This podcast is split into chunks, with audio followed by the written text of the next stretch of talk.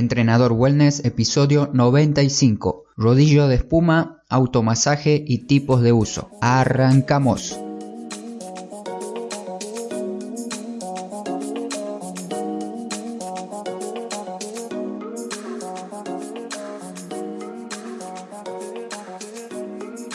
Muy buenos días a todos, espero que estén muy bien ahí del otro lado. Bienvenidos nuevamente a Entrenador Wellness un podcast donde vas a aprender realmente sobre entrenamiento, alimentación y lo fácil que es generar hábitos saludables para que puedas obtener la vida que de verdad te mereces.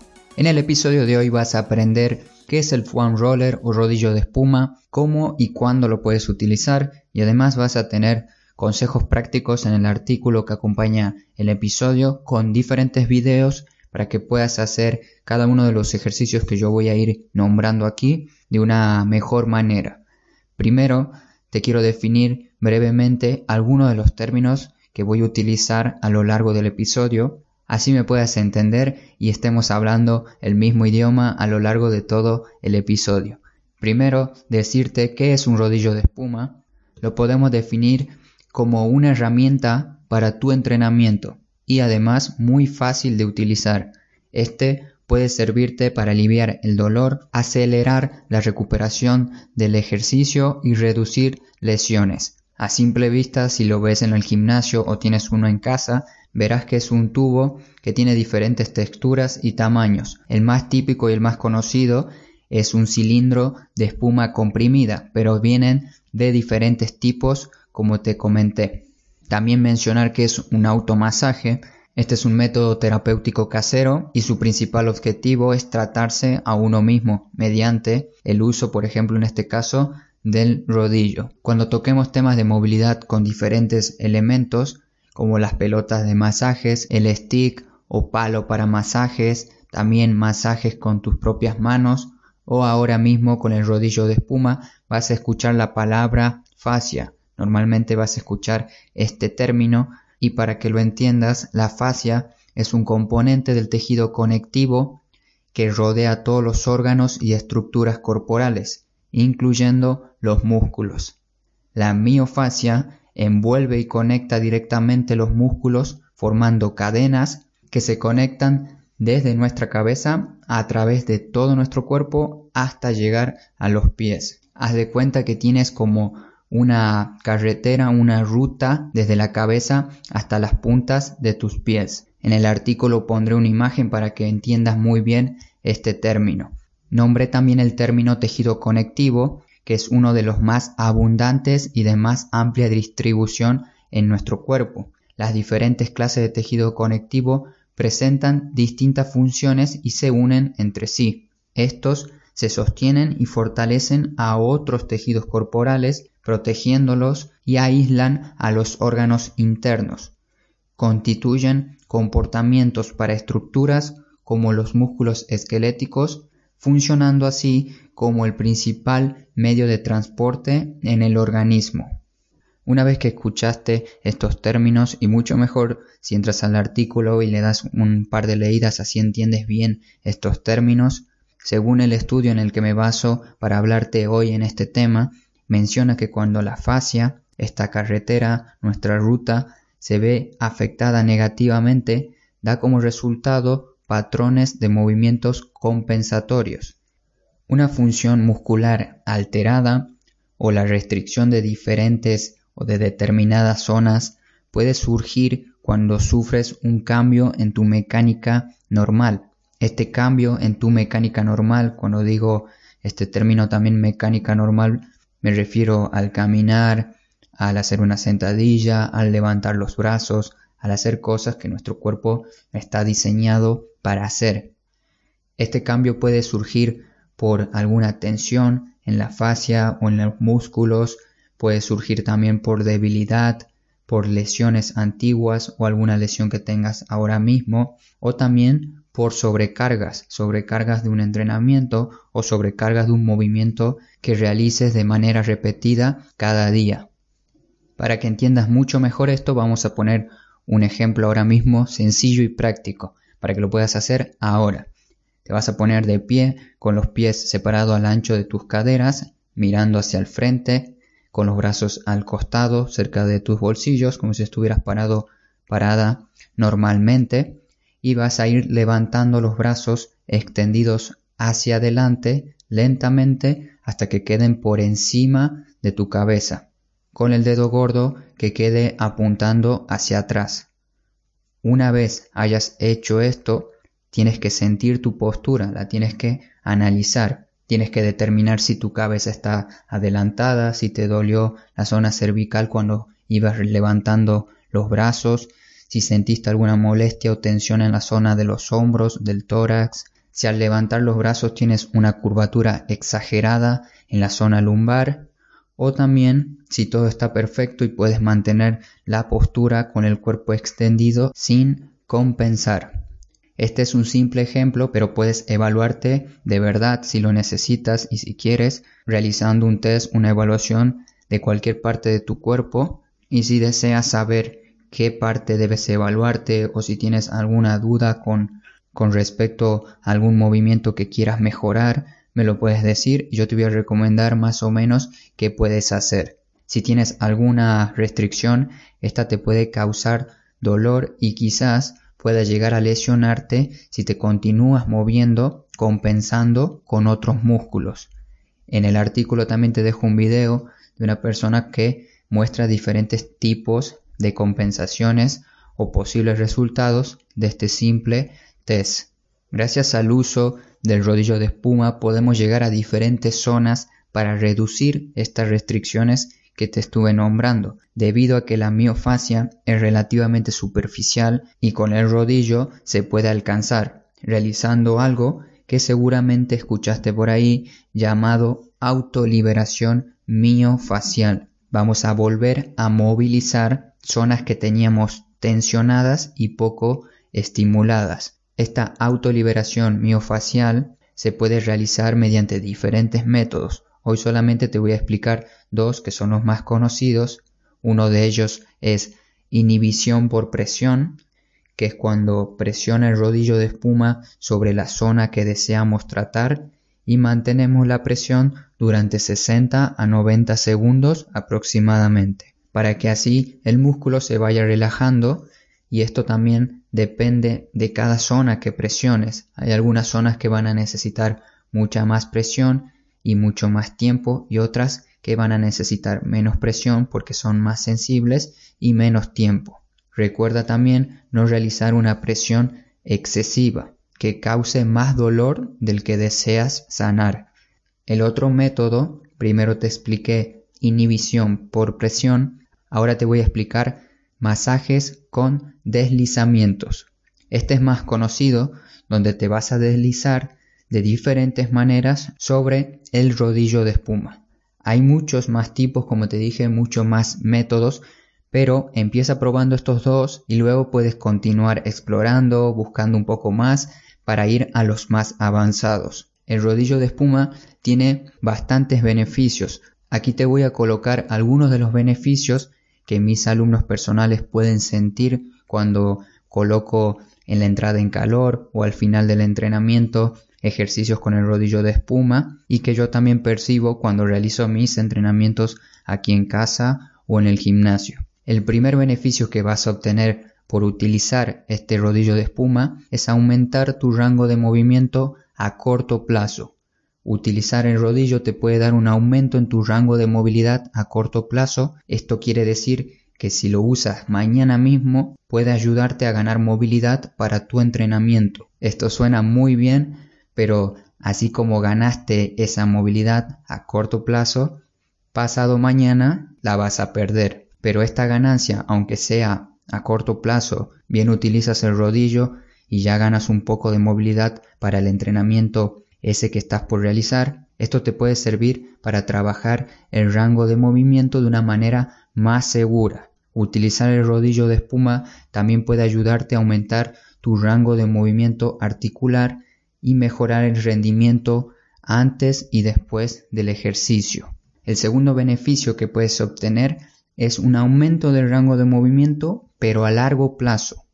Aún no está del todo confirmado esto, las ganancias a largo plazo, faltan más estudios para que esto esté al 100% confirmado, pero lo que te puedo decir ahora mismo, después de lo aprendido, lo leído y lo practicado, es que utilizando el rodillo de espuma durante dos semanas podrás conseguir un aumento en la flexibilidad a largo plazo si lo combinas al rodillo de espuma con ejercicios tradicionales estáticos, de estiramientos estáticos o dinámicos. Esto según el estudio que leí que también lo tienes en el artículo. Con esto quiero decirte que no vale con solo agarrar el rodillo y realizar algunas pasadas en ciertas zonas que deseas tratar y luego dejarlo ahí de lado. Luego de hacer las movilizaciones con el rodillo tienes que realizar algún movimiento para que se puedan generar adaptaciones y puedas lograr esta movilidad a largo plazo. Creo que esta es la parte más teórica del episodio. Ahora vamos con los momentos para que puedas utilizar el rodillo de espuma. Luego de aprender los beneficios de algunos de estos términos complejos,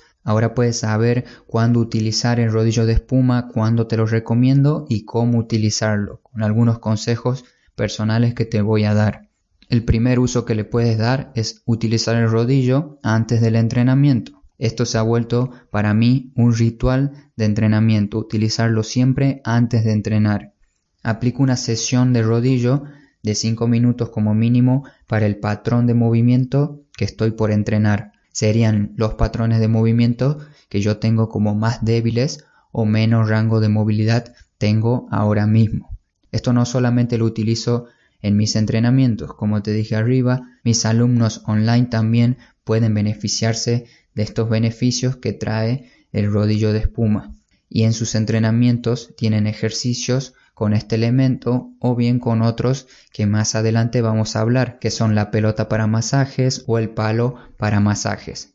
Próximamente también voy a tener otro tipo de elementos, además de estos que te nombré, para ir probando, testeando a ver si funciona y contarte aquí mis experiencias. Ahora lo más importante es cómo lo vas a usar antes de entrenar. Primero te recomiendo que te enfoques en una zona. Vamos a crear un contexto de ejemplo para que se entienda bien este punto. Digamos que hoy trabajaste muchas horas sentado y necesitas movilizar la zona del tórax y los hombros porque las sientes muy tensionadas debido a las horas trabajadas. En tu primer bloque de entrenamiento, cuando vayas a entrenar después de trabajar, puedes colocar dos ejercicios con el rodillo de espuma y dos ejercicios de movilidad para estas zonas que puedes ver en el artículo que acompaña el episodio. Te pongo algunos videos de ejemplos, así sea mucho más fácil entenderlo.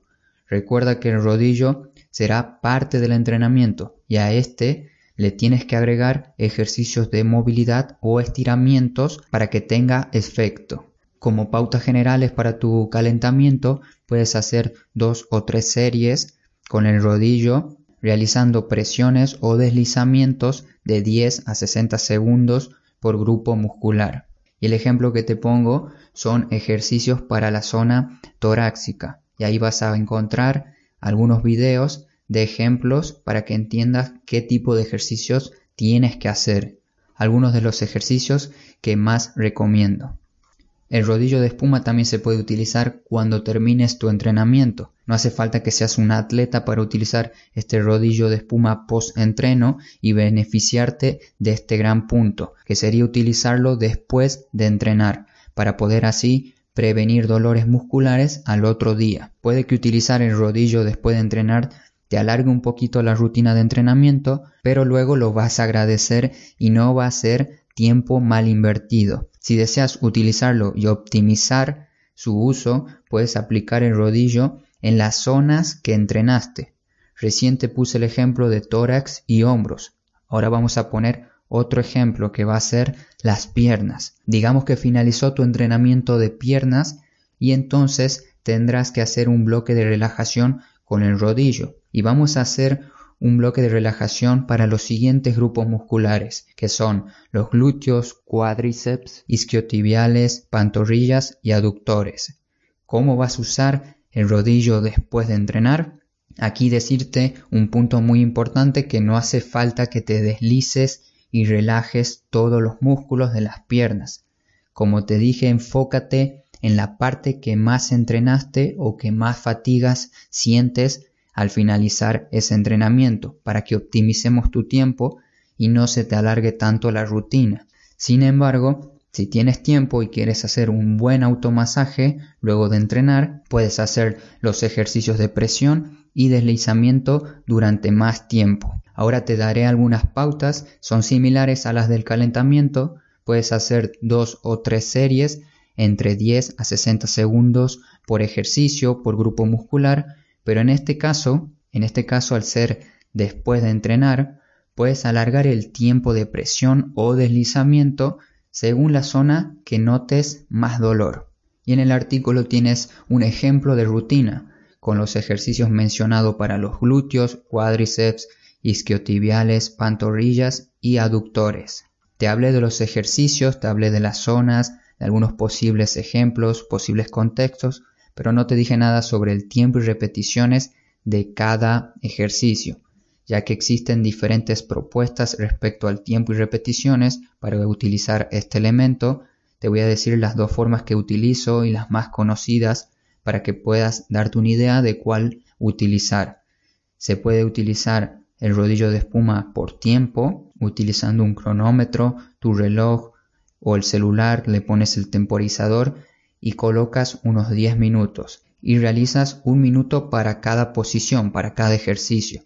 Y la rutina quedaría, si seguimos con el ejemplo de las piernas, la rutina de entrenamiento quedaría dos minutos para tus cuádriceps, dos minutos para tus pantorrillas, dos minutos para los isquios, aductores y glúteos. Haces esto una o dos series de cada grupo muscular y con estos ejercicios ya tienes 10 minutos para una sola serie. Otra alternativa sería hacer 30 segundos de cada posición. Así puedes hacer dos series en 10 minutos, disminuyendo un poco el tiempo que vas a realizar el ejercicio en cada posición. No necesariamente más tiempo es mejor. Algunas veces si tienes poco tiempo y quieres hacer algunas pasadas sin tardarte tanto, lo puedes hacer. Algunos estudios afirman que mientras más tiempo, más resultados da. Pero por ahora si quieres una liberación aún más profunda, puedes utilizar dos series y la presión o deslizamiento debe ser de como mínimo 3 minutos, realizando sí o sí un poco de movimiento como te vengo repitiendo hasta ahora. Eso es en cuanto al rodillo de espuma por tiempo.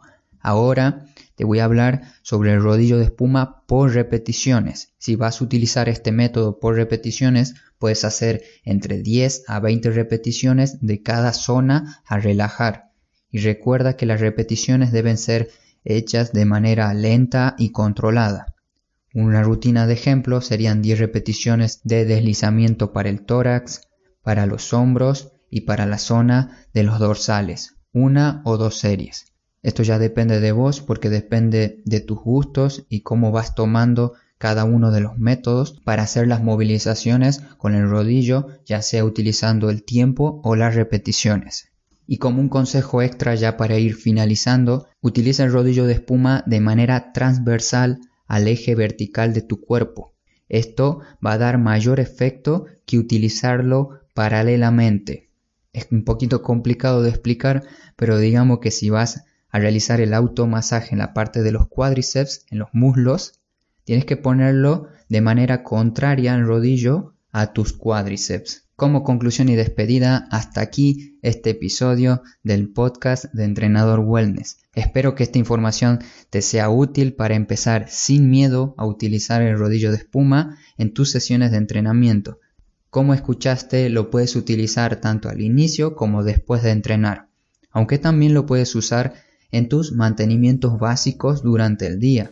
También puedes darle un buen uso. Conociste los diferentes métodos que son el de presión y deslizamiento, los más conocidos, como también los tiempos recomendados para su uso. Si tienes dudas, entras al artículo y puedes revisar bien los tiempos y repeticiones que te recomiendo.